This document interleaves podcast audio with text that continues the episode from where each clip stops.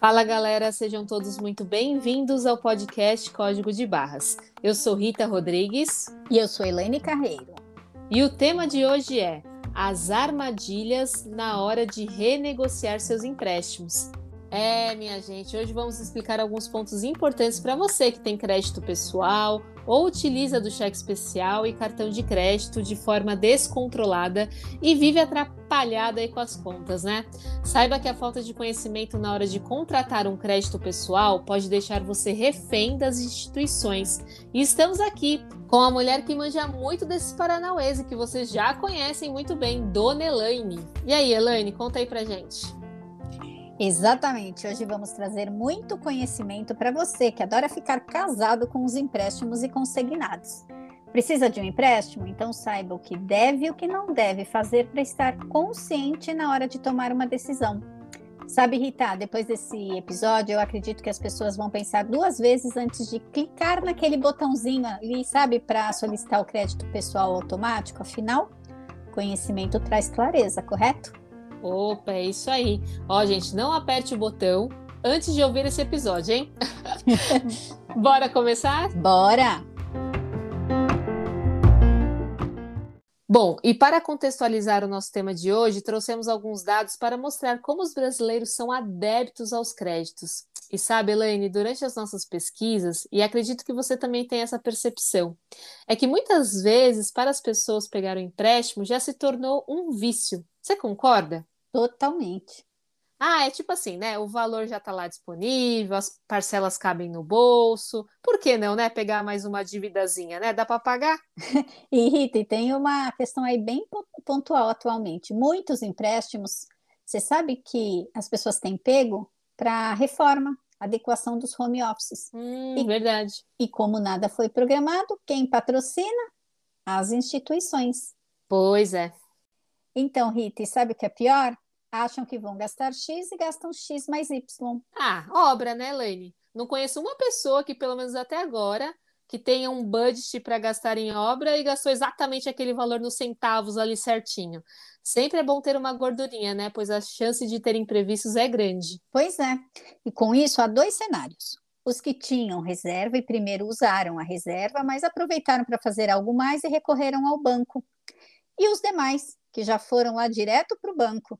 E com isso, depois de um ano, já pegaram mais que um empréstimo, então veio a redução de salário, afetou até quem acompanhava o orçamento, ou seja, eita fase difícil para muitos. Nossa, é verdade, Elaine.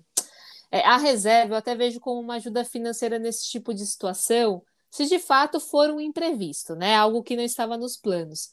Mas o que as pessoas esquecem é de como recalibrar ou, ou repor né, essa reserva o quanto antes, e de preferência não zerá-la, né? É, porque você pode precisar do dinheiro tipo amanhã. Exatamente. E assim, né, Elaine, para deixar claro para os ouvintes, mundo ideal e que a gente trabalha com os nossos clientes é criar a oportunidade, ou seja, ter o dinheiro ou grande parte dele para a realização dos projetos. Mas sendo realistas aqui também, né? Sabemos que a realidade do Brasil é e está bem preocupante, um país com muitas desigualdades e não seria diferente para a renda do brasileiro. Sabemos que muitas famílias vivem com dois ou três salários mínimos e, e algumas vezes precisam recorrer às instituições. Ou até falando dos empreendedores, Cita, que muitas vezes, por falta de conhecimento, usam o crédito pessoal com a ideia de capital de giro, mas na verdade até para pagar as contas da empresa.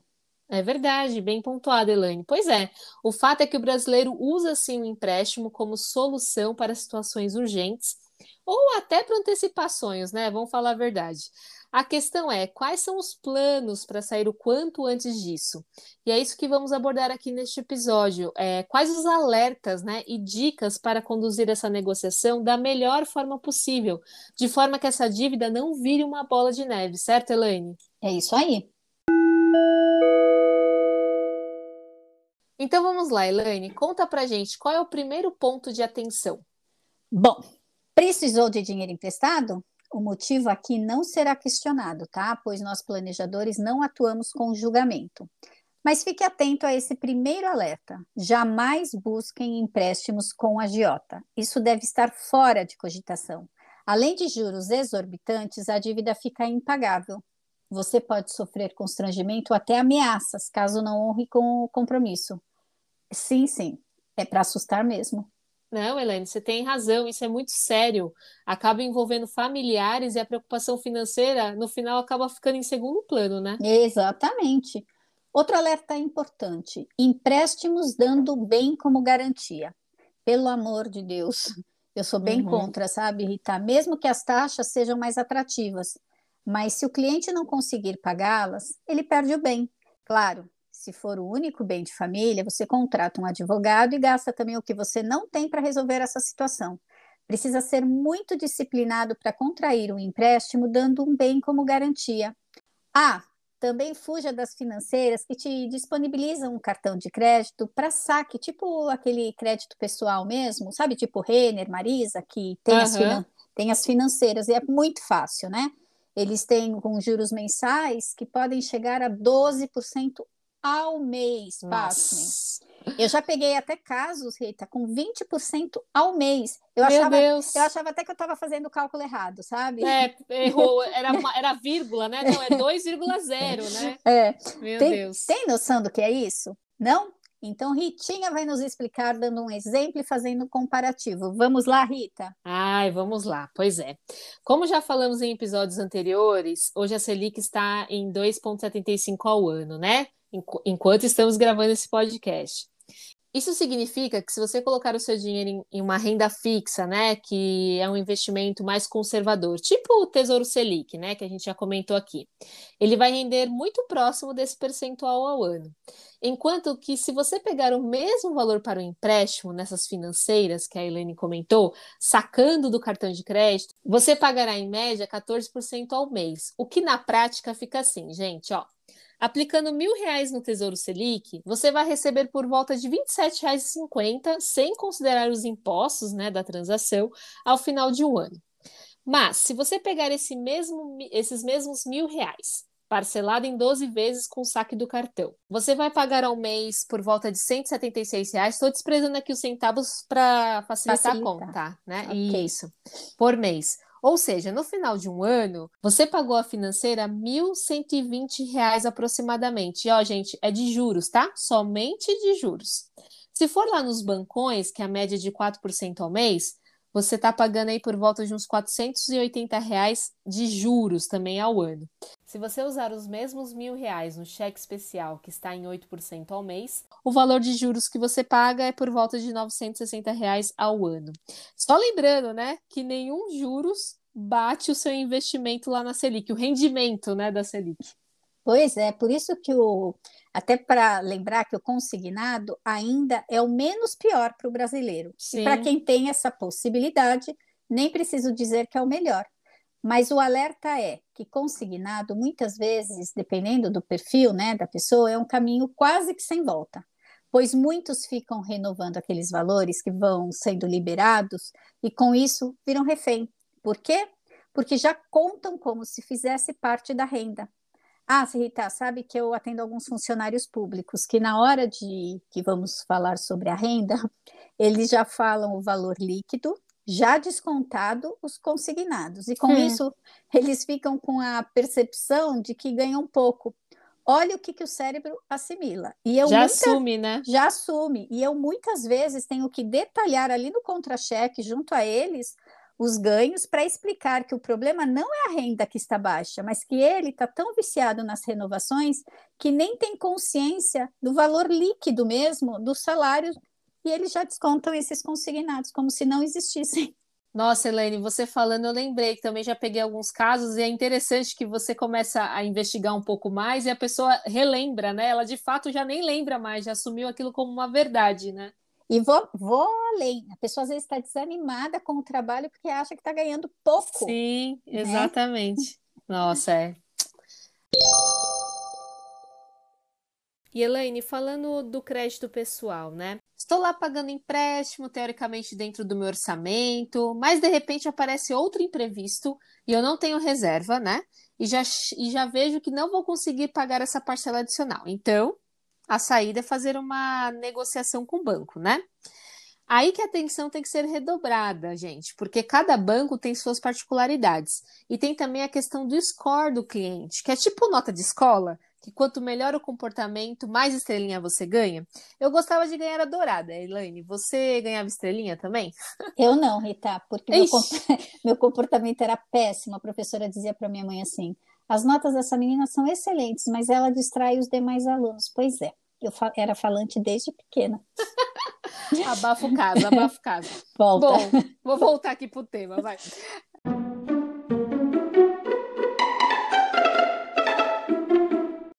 Cada um tem um score, né? Então depende do seu histórico e como você tem lidado com as suas finanças pessoais.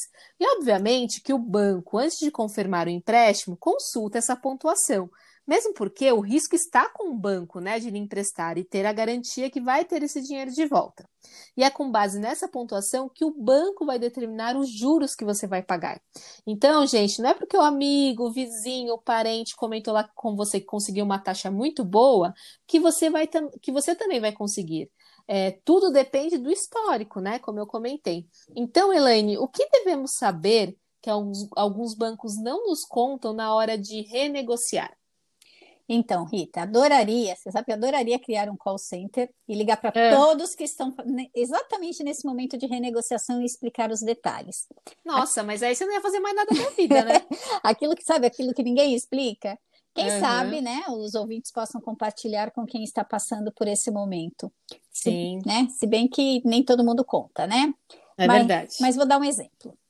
Você pegou um empréstimo de 10 mil com taxa de 5% ao mês para pagar 724. Também vou desprezar os centavos, tá? Tá legal. Em 24 parcelas, que ao longo do prazo totaliza 17,393.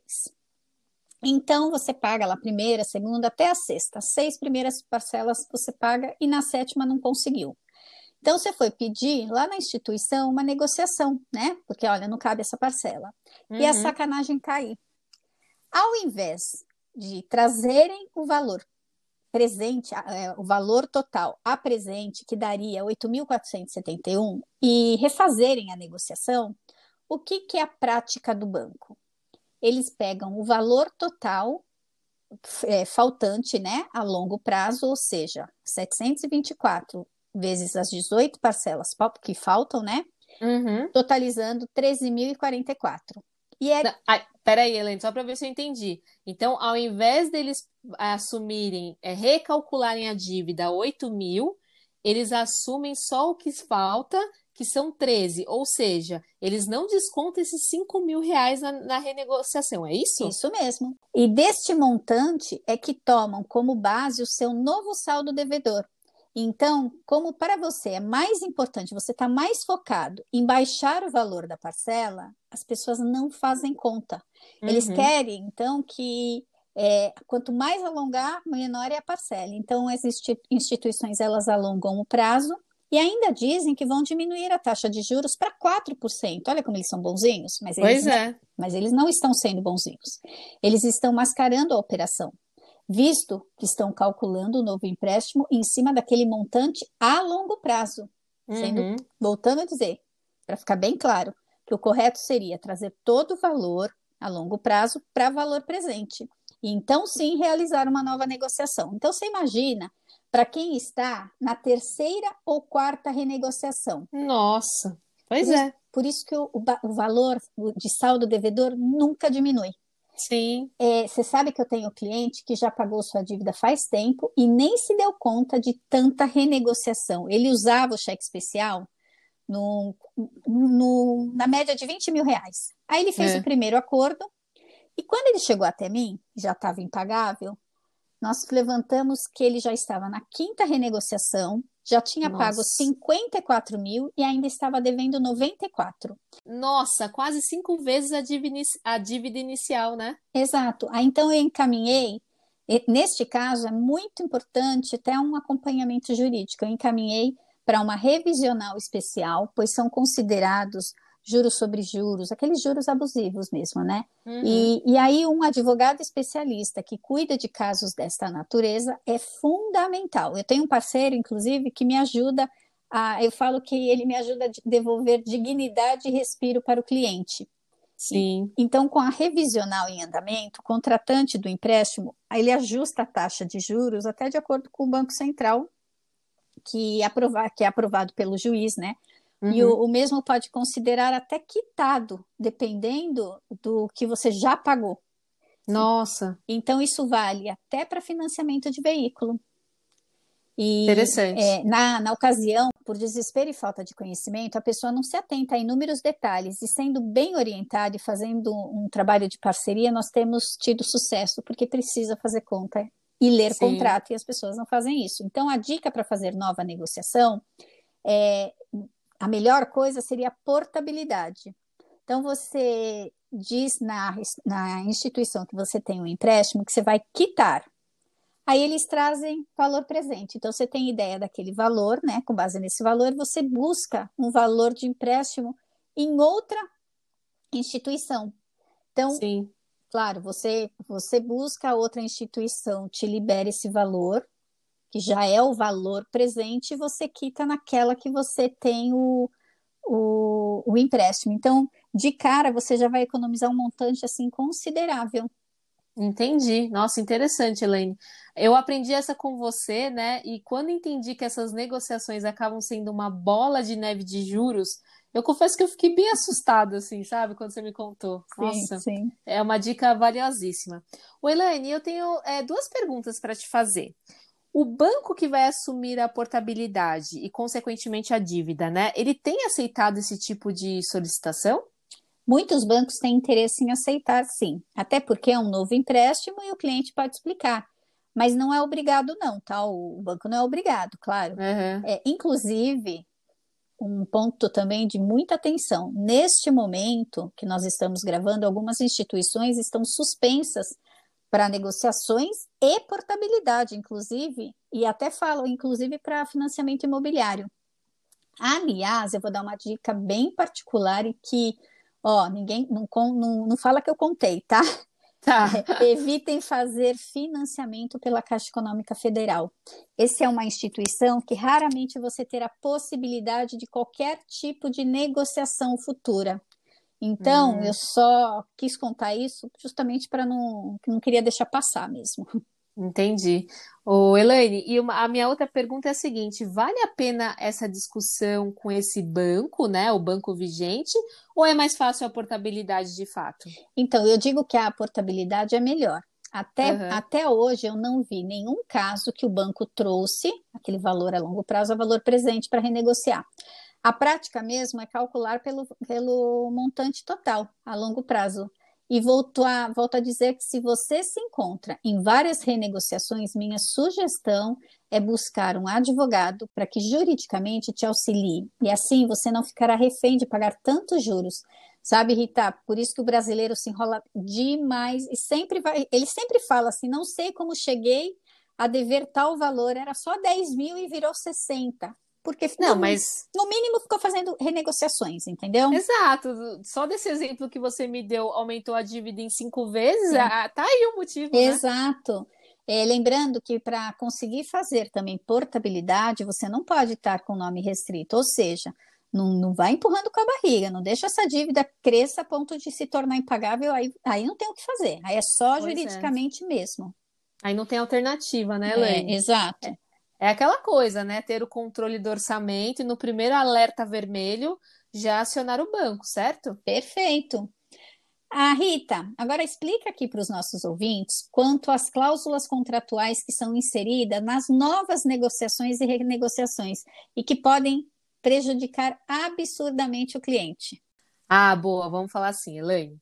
É, quando você faz uma nova negociação, muito provavelmente as instituições vão incluir uma cláusula de confissão de dívida.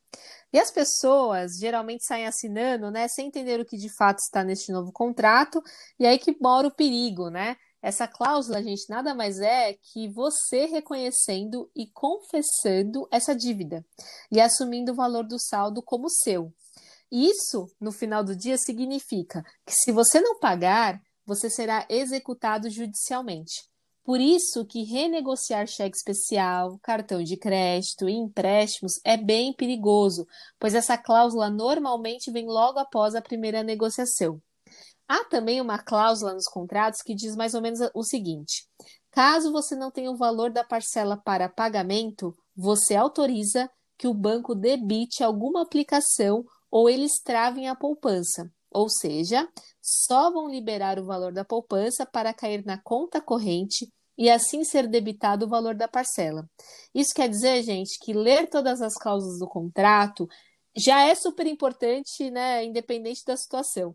Mas se houver negociação, então, é muito mais, é com lupa, né, para você entender o que, que você está ali assumindo, né? Então, ouvinte, é o seguinte, para você que já fez aí negociações desse tipo, Assim que terminar de ouvir esse episódio, já corre lá para conferir seu contrato e assim ficar ainda mais disciplinado para honrar com as suas parcelas. Lembrando, Rita, tem muita gente que acha que é só ficar sem pagar.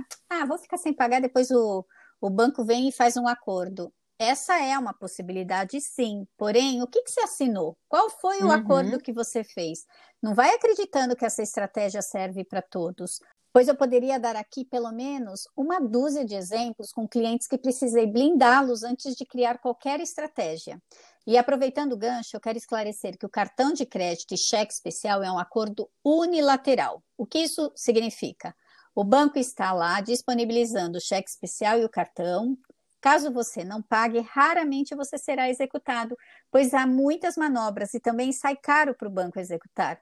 Começando que não há um contrato para ele se embasar. Então, é muito comum pessoas deixarem de pagar condomínio para pagar o cheque especial e cartão de crédito, sem saber que depois do terceiro condomínio em aberto, você pode ser executado. Ou seja, precisa entender as consequências de contas não pagas.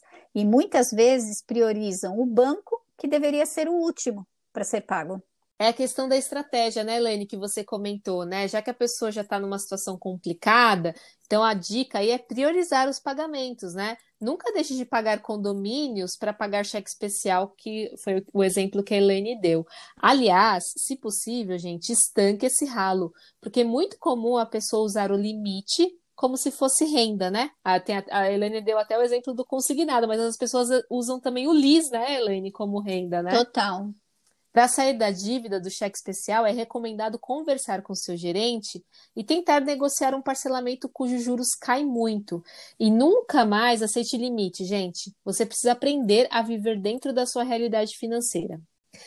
Se não for possível parcelar com os juros apresentados pela instituição, é sempre válido buscar outras modalidades no mercado com juros menores e que podem ser usadas para organizar as finanças e sair da bola de neve do cheque especial. Assim, o consumidor troca a dívida cara por outra mais barata. Lembrando que sempre entender 100% as condições para isso, né? O barato, ou nesse caso, o menos caro, pode ser uma baita dor de cabeça lá na frente se você não entender o que está assinando. E, gente, um exercício bem interessante de se fazer, né, para despertar essa consciência, é buscar no seu histórico do último ano o quanto você pagou por mês de juros de cheque especial. Assim, já adianto, né? Pode doer, pode não ser confortável esse exercício, mas não entender a sua realidade pode ser um preço a se pagar muito alto lá na frente. Inclusive, Elaine, segundo uma pesquisa da Serasa, 82% das pessoas que usam cheque especial não sabem o quanto pagam de juros. Acredita? E muito. É. E muito. Você sabe que eu atendo muitos endividados, né? Eles não, uhum. eles não sabem, inclusive, quanto ganham, quanto gastam. E eu acredito sim que não vão saber quanto pagam de juros. Aliás, você me fez lembrar de uma outra dica importante, Rita. Opa, manda aí. Você, ouvinte, que foi convidado para ser avalista, fiador do amigo, parente, irmão, posso dar um conselho? Posso dar, Rita? Opa, vai em frente. Sei que é uma decisão muito pessoal, mas avalie muito se você vai conseguir ficar tranquilo em ceder o seu nome, porque depois que você assina, é você quem será responsável caso a pessoa não honre com o compromisso. Isso pode te custar um bem. É. Eu falo com muita convicção, pois eu conheço histórias muito tristes Tá bom, sei que o emocional pega, mas com o que eu vejo na vida, nos atendimentos, tem coisas que eu tenho como convicção mesmo, até porque eu não dormiria em paz. Então, uhum. eu não faço, nunca fiz, e nem para melhores amigos e parentes. Se a pessoa se ofender com a minha decisão, Rita, eu vou acreditar que não era meu amigo. É, verdade. Bom, talvez para o meu pai eu faria assim, porque ele sempre, muito planejado, fez muita coisa por mim. Toda regra tem sua exceção. É né? verdade. Então, a dica é: tem a opção de seguro-fiança, onde o inquilino vai precisar pagar um valor mensal para garantir que as despesas serão cobertas em caso de não pagamento do aluguel. E tem o Porto Cap, aluguel que você deixa um dinheiro travado pelo período do aluguel, tipo os três meses de aluguel adiantado, como muita gente cobrava, né? Uhum. Então, se alguém te pedir, já responde com essas possibilidades e você se livra de um possível problemão. Opa, boa dica, Elaine. Agora, Elaine, me lembrei de uma situação do cartão de crédito muito importante quando ele tem um vínculo com a conta corrente. Conta pra gente também a atenção que os ouvintes devem tomar com essa situação. Então, vamos lá. Antigamente, você podia pagar o mínimo do cartão, né? E nesse momento Uhum. você estaria dando início a cavar o seu próprio buraco. Mas era muito normal, as pessoas começavam a pagar o mínimo, mínimo, mínimo, até ficar impagável. Aí foi criado, para ajudar o cliente, uma regra que, caso você não pagasse o cartão, aliás, você podia pagar o mínimo no primeiro mês, e já no segundo você tinha que optar por parcelamento. Se você, não- se Uhum. você não se manifestasse, o parcelamento seria em várias vezes para que o saldo devedor não ficasse exorbitante. Então, nem vou falar sobre os juros, tá? Aqui. E, Uhum. e assim, aparentemente, ajudaria a pessoa naquele mês e nos outros. Mas, a longo prazo, isso viraria um montante impagável. Por quê? Porque a pessoa, ela faz isso, parcelamento, mas ela continua gastando. Então, só serve se você guardar o cartãozinho e esperar acabar o parcelamento. Mas isso jamais vai acontecer, né?